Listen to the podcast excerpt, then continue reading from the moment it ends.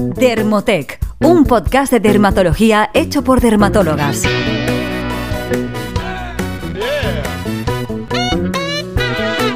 Bienvenidos de nuevo al podcast de Dermotec, un podcast hecho por dermatólogas en el que tratamos los temas más actuales sobre dermatología, estética y cosmética. Ya sabéis que en nuestro podcast os enseñamos a cuidar de vuestra piel y de la de los demás. Yo soy la doctora Inés Escande y en el podcast de hoy tenemos también a la doctora Sara Gómez. Hola Sara, ¿qué tal? ¿Qué tal Inés? Otra vez aquí tú y yo grabando un podcast. Otra vez. Qué novedad. Sí, sí. Nos encanta. Bueno, pues eh, la verdad es que hoy celebramos nuestro episodio número 50 y vamos a hablaros sobre un tema fundamental en cosmética y del que sorprendentemente todavía no habíamos hecho ningún podcast y eh, el tema es los hidroxiácidos. Sí, yo creo que es curioso que no hayamos hecho este podcast antes porque realmente hemos hablado de ellos muchas veces, los usamos en la consulta diario eh, y por eso por lo menos se merecían un, episodio exclusivo para que aprendáis a utilizarlos mejor. Como siempre sabéis que os vamos a hacer un resumen de las principales características de cada activo y al final os vamos a poner ejemplos de productos que ya sabemos que, que os gusta esta parte eh, en la que seleccionamos productos que nos gustan y que contienen estos estos productos. Así que ya sabéis que tenéis que escuchar todo el episodio porque el final también os interesa. Exacto. Y antes de seguir, creo que es importante recordaros eh, que en muchos de nuestros episodios mencionamos eh, productos Productos que nosotros aconsejamos porque los hemos probado en nuestros pacientes y porque nosotras mismas los utilizamos y porque nos gustan. Además, eh, muchos de vosotros también sabréis que no es raro, no es excepcional que las marcas nos den productos para que nosotras los probemos y esto a su vez pues, nos permite conocer un mayor número de, cosméticos y tener una opinión sobre ellos. Pero tenéis que saber que todo esto no es publicidad. Sé que lo, lo recordamos a menudo, somos muy, muy insistentes con este tema, pero queremos transmitiros el hecho de que somos muy sinceras recomendando los productos y de hecho veréis que a veces incluso sacamos algunas, algunas pegas. En el caso de que alguna vez eh, hagamos publicidad, nosotras lo dejaremos muy claro para, para que sepáis que, pues eso, que, que, estamos haciendo una colaboración. Así que si, si, te parece, Inés, podemos empezar. Sí, yo creo que esto, se, esto hay que recordarlo en cada podcast porque la gente sigue pensando muchas veces que todo es publicidad o... Sí, sí, sí. No sé, no, no, no. O sea, cuando recomendamos productos es porque nos gustan. Y, por supuesto, alguna vez tendremos que hacer publicidad porque eh...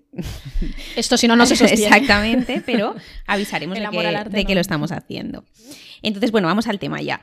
Eh, los hidroxiácidos ya sabéis que llevan, décadas utilizándose, o sea, no son productos muy nuevos eh, y son muy útiles realmente en una gran variedad de, pieles, ¿no? Tanto en pieles jóvenes con acné como en pieles con fotoenvejecimiento o cronoenvejecimiento. Por lo tanto, eh, es importante utilizarlos prácticamente en, en un rango muy, muy amplio de edades. Entonces, si los dividimos por subtipos, tendríamos los primeros los alfa hidroxiácidos. Eh, son los más conocidos y los que más se emplean en cosmética. Eh, y de hecho, desde el punto de vista químico, que sería un poco el, el punto de vista que rige esta clasificación, son los más simples, ¿no? Y muchos de estos alfa hidroxiácidos los vamos a encontrar de forma natural en alimentos o en frutas. Por ejemplo, el ácido glicólico, eh, que es el más pequeño de todos estos ácidos, está en el azúcar de caña. Y también tenemos otros dentro de los alfa hidroxiácidos, como el ácido cítrico, que lo podríamos encontrar, por ejemplo, en el zumo de limón, el ácido mandélico o el ácido láctico. En el siguiente punto tendríamos los beta hidroxiácidos. Eh, estos no solo están presentes en algunos elementos de la naturaleza, sino que también pueden estar dentro de nuestro cuerpo, también están de forma natural en algunos de nuestros órganos o tejidos. Pero se utilizan muy poco en cosmética, ya que son bastante más caros y de hecho no, no hay mucho eh, material, no se suele producir mucho beta hidroxiácido para uso comercial.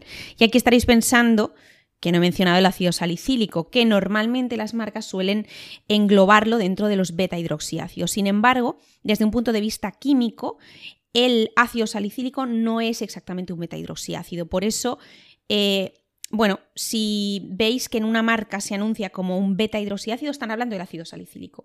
Pero nosotras, como hemos hecho esta clasificación desde el punto de vista químico, pues no lo metemos aquí. Pero que Exacto. sepáis que cuando una marca dice BHA es salicílico. Exacto. Eh, a hacer un apunte, cuando has hablado de los alfa hidroxiácidos y del zumo de limón, no es la primera vez que vemos algún paciente que se aplica zumo de limón directamente en la piel. Por favor, no hagáis esto. Es un desastre. Sí, bueno, es, es, la concentración es muy baja y lo del zumo de limón además es muy peligroso, pero al final es como buscar hacer lo que hacía Cleopatra, ¿no? Con el ácido láctico y es bañarse en leche de burra. Pues no, o sea, no vais a conseguir. Hay productos eh, realmente que están comercializados que son mucho más útiles, ¿no? Sí, cosmética casera, no, por favor. Sí, bueno, seguimos, seguimos con, con la clasificación. En tercer lugar tendríamos también los polihidroxiácidos. Y estos los que encontramos también en nuestro cuerpo, ya que son el resultado del metabolismo de los carbohidratos. Y el más conocido y utilizado en cosmética dentro de este grupo, que seguro que os suena, es la gluconolactona. Hay cosméticos que, la incluyen.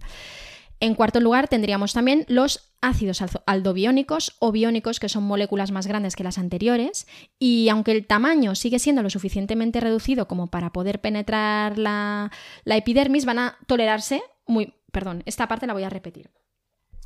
En cuarto lugar, encontramos los ácidos aldobiónicos o biónicos, que son moléculas más grandes que los polidroxiácidos y eh, el tamaño eh, sigue siendo lo suficientemente reducido como para poder penetrar en la epidermis y dentro de este grupo vamos a encontrar el ácido lactobiónico, que se obtiene de la lactosa, y el ácido maltobiónico que obtenemos de la maltosa. Y finalmente, eh, lo que comentaba Inés sobre los beta hidroxiácidos ¿no? y un poco dónde ponemos el ácido salicílico, pues el ácido salicílico lo incluimos dentro de este quinto grupo, que son los hidroxiácidos aromáticos. Exacto.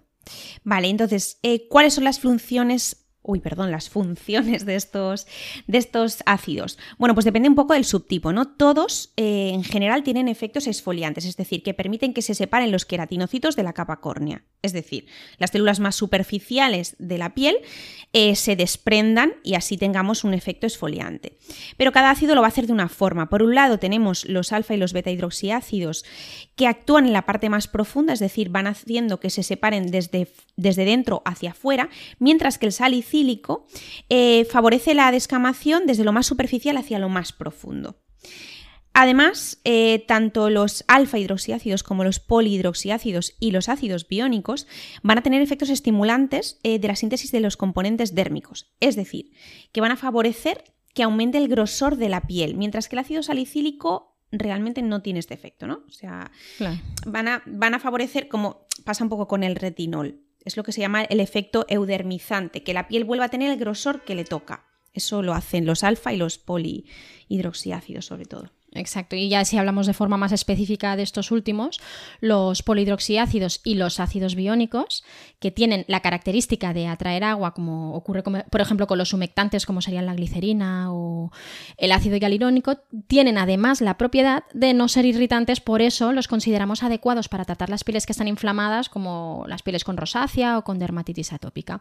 Y por otro lado, tienen también efectos antioxidantes, lo que va a influir en su propiedad en protegernos de los efectos nocivos de la radiación ultravioleta cuando los aplicamos sobre la piel y nos exponemos al sol. Claro.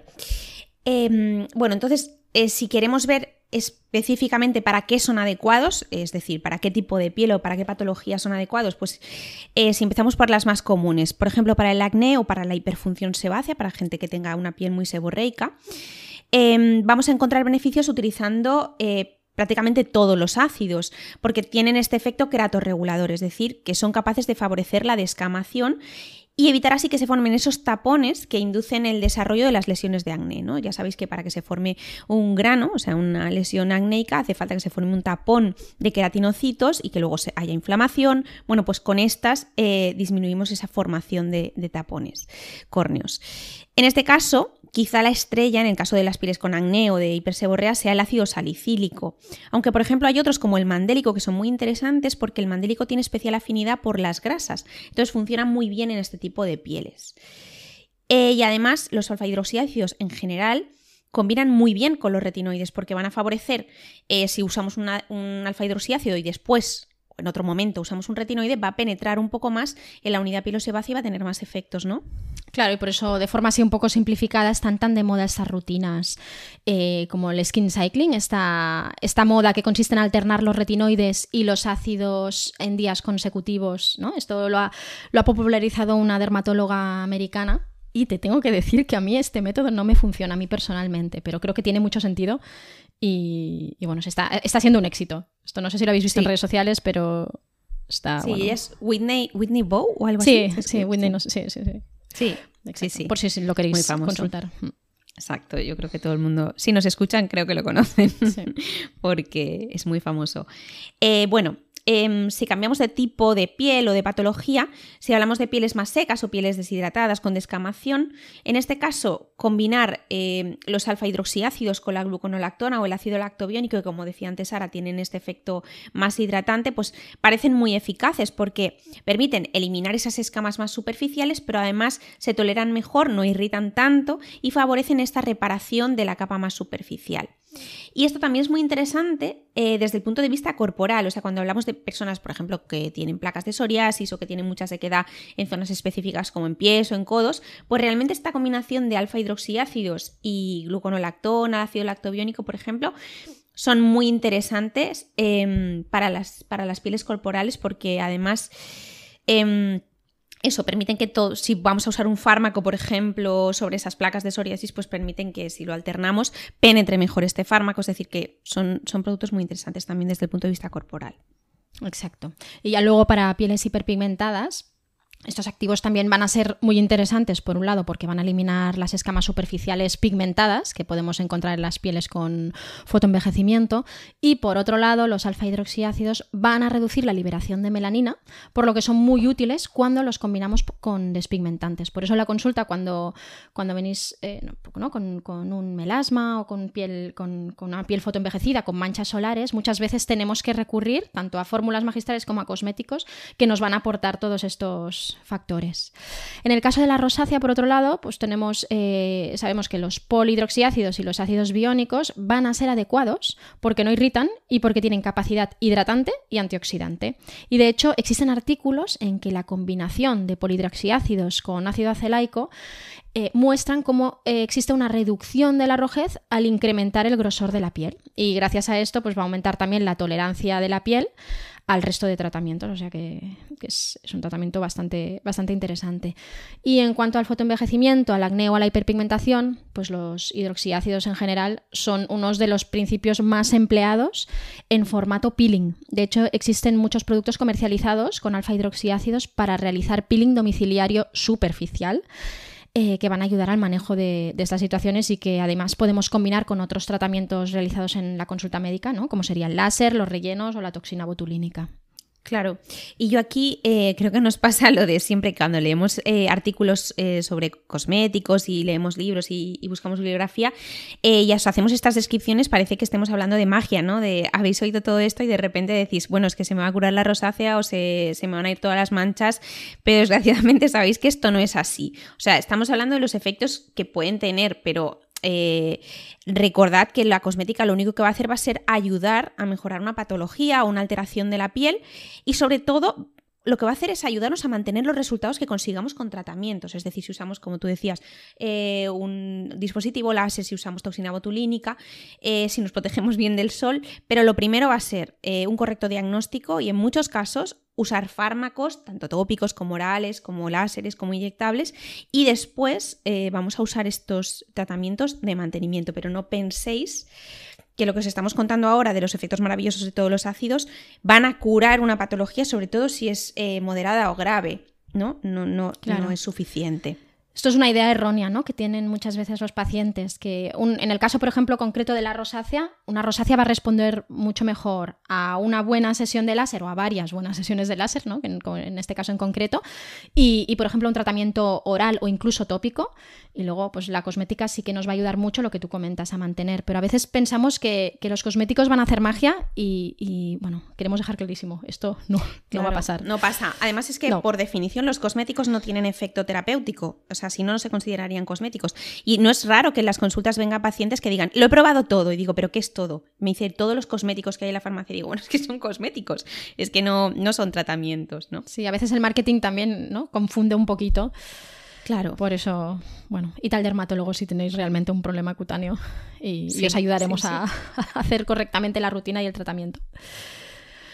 Bueno, entonces ya si quieres pasamos a los ejemplos de productos. Eh, hemos hecho una división por patologías o alteraciones cutáneas en grandes bloques para, intentar facilitaros un poco las cosas. En primer lugar, si hablamos de acné o piel grasa o hiperseborrea, encontramos el Neostrata Correct exfoliante microdermoabrasivo, que además de las partículas contiene ácido glicólico y aquí un poco la indicación, ¿no? Cada cuánto lo puedo usar va a depender de vuestra piel. Mm, en líneas generales yo os diría dos veces a la semana. Hay personas que lo pueden utilizar más a menudo, hay personas que con una vez van a tener suficiente.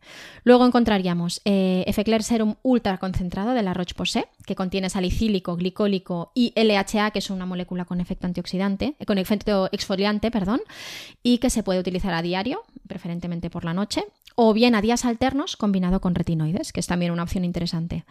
Luego encontraríamos también el Serum Blemish Age Defense de SkinCeuticals, que este, bueno, esta línea también sabéis que nos gusta mucho, no, es la más económica, pero realmente eh, tienen productos que, que suelen funcionar bien que es un serum que incluye glicólico, salicílico, cítrico y ácido dioico, esto lo he dicho bien, dioico, eh, que es un despigmentante, que de este no nos habéis oído hablar todavía, es un despigmentante que tiene efectos similares al ácido acelaico y que también nos va a servir para hiperpigmentación, para las hiperpigmentaciones en general, ¿no? Y aquí añadiría Neostrata Clarify Salicin Gel, que yo este lo he utilizado mucho tiempo, y la textura mm, es un poco complicada, ¿no? Porque es algo pero mm. el efecto terapéutico es bastante bueno, en mi opinión. Y así pasamos un poco a pieles con melasma, encontramos Pigment Bio C Concentrate de Bioderma, que es vitamina C, ácido glicólico, salicílico, niacinamida y acelaico, eh, indicado o, pensado para ser utilizado por las noches. Em, como veis es un producto bastante completo y la, la, la galénica yo creo que es bastante agradable. Y luego tendríamos eh, los Complexion Renewal Patch de Zo, sabéis que somos muy fans, a mí el que más me gusta son los Oil Control, pero es verdad que estos se toleran mejor, los Renewal, y incluyen ácido salicílico y glicólico, y nos ayudan un poco a facilitar el, paso de los despigmentantes. Hay varias rutinas que se pueden hacer, se adapta un poco al perfil del paciente, pero, se puede utilizar pues, dos veces por semana. Incluso hay rutinas que lo incluyen todos los días, pero sí que es verdad que nos va a facilitar un poco los tratamientos que, que estemos haciendo en ese momento. Claro. Yo te estoy escuchando y me doy cuenta de que no hemos comentado una cosa que yo creo que es importante y es que como tú dices, eh, posicionamos estos productos sobre todo por la noche. Y eso es porque el ácido salicílico, por este efecto que decimos de exfoliación y por varios motivos, realmente no es adecuado para aplicar por las mañanas. Entonces, eh, pensad que puede favorecer el que nos quememos, el que haya irritaciones. Entonces, este tipo de productos generalmente, eh, sobre todo cuando hablamos de salicílico, quizá también algunos alfa hidroxiácidos y los polihidroxiácidos ácidos eh, biónicos no tanto, ¿no? Pero sobre todo el salicílico tiene que usarse por la noche, que yo creo que eso no lo hemos hablado. Claro, realmente siempre que haya una mínima inflamación en la piel, ¿no? O, utilicemos productos irritantes, vamos a tener que vigilar con, la fotoexposición porque es más probable que nos facilite que nos aparezcan manchas o que esta inflamación cutánea pues, se, perpetúe en el tiempo. Y aparte... Por eso siempre los posicionamos, ¿no? Y siempre la industria los va a recomendar por la noche. Sí, pero lo que decía de. No, no, no. Lo que decía de lo que es muy importante el ácido salicílico es porque, como comentábamos antes, la mayoría de los ácidos regulan el grosor de la epidermis final, excepto el ácido salicílico, que la adelgaza un poquito. Entonces, en este caso, el que más es el ácido salicílico. Y ya vuelvo a lo mío, que es eh, seguir recomendando. Yo, por ejemplo, em, he seleccionado algunos para fotoenvejecimiento que me parecen interesantes. Tendríamos em, el Neostata Repair Citriate Home Peeling System. Y esto es una cosa que recomiendo bastante a los pacientes que les gusta hacerse peelings domiciliarios, evidentemente superficiales, como tú decías antes, que son unos discos impregnados parecidos a, los Complexion Renewal Patch, que me gustan un pelín más. Pero estos son más fáciles de encontrar a lo mejor y son interesantes para usar una o dos noches por semana o cada 15 días, dependiendo de la tolerancia de cada piel, ¿no? Luego también el Skin Revealing Body Lotion, 10% de alfa hidroxiácidos de Paula's Choice, que ya sabéis que lo malo de esta marca sigue siendo que de, momento la tenemos que comprar online, eh, lleva ácido glicólico y es un corporal para usar por las noches y me parece muy interesante por lo que os he dicho, ¿no? Para pieles más fotoenvejecidas en zonas como los antebrazos o las manos, es una crema hidratante o para las piernas, ¿no? Que puede ayudar a mejorar el aspecto de esa piel. Y luego tenemos la incluso en escotes, ¿no? Fotoenvejecidos. Claro, exacto. Pero ahí no sé, no sé muy bien qué decir porque hay gente que usa estas manchas cara en el escote, hay gente que no. Bueno, sí. como lo hagáis. Bueno, es una alternativa. Em, y luego el glicoisdin, em, sabéis que tiene varias potencias, al 8, al 15 y al 25. El glicoisdin 8 sería un poco más para fotoenvejecimiento porque realmente la textura es más hidratante, es más una crema convencional hidratante, mientras que las otras son en gel. Pero bueno, es un, es un producto interesante para fotoenvejecimiento. Y luego para rosácea, em, ya lo hemos recomendado varias veces, pero es que realmente es uno de los productos más completos en este caso, que es el Neostata Restore Serum Antiedad de Antirrojeces, que lleva gluconolactona y ácido lactobiónico. Hay pocos, al menos que yo sepa, si no nos lo decís, que contengan esta combinación de activos. Y luego también hay un tónico, que ya sabéis que nosotras no somos muy fans de los tónicos, pero a veces son interesantes en algunos casos, que se llama Press and Glow y es de Medicaid y también lleva gluconolactona. Entonces es un producto interesante para usar en pieles con rosácea o pieles que no toleren muy bien otro tipo de tónicos con ácidos, ¿no? Y estas son un poco las recomendaciones. Exacto. Aquí os, pedimos si echáis en falta algún aspecto sobre el tema de los hidroxiácidos, pues que no, nos, contactéis por Instagram y nos lo, nos lo, comentéis. Recordad que os dejamos un resumen de cada episodio con la información más relevante en nuestro blog www.dermotec.com y sobre todo en nuestro perfil de Instagram Dermotec. Si os ha gustado el podcast, nos ayudáis a seguir creciendo si nos valoráis en la plataforma donde nos estáis escuchando y nos dejáis un comentario o bien lo compartéis con, con vuestros amigos y familiares. Así que hasta aquí nuestro episodio, que tengáis una feliz semana y nos volvemos a escuchar en 15 días. Que vaya muy bien. Hasta luego. Hasta luego. Chao. Más información en dermotec.com.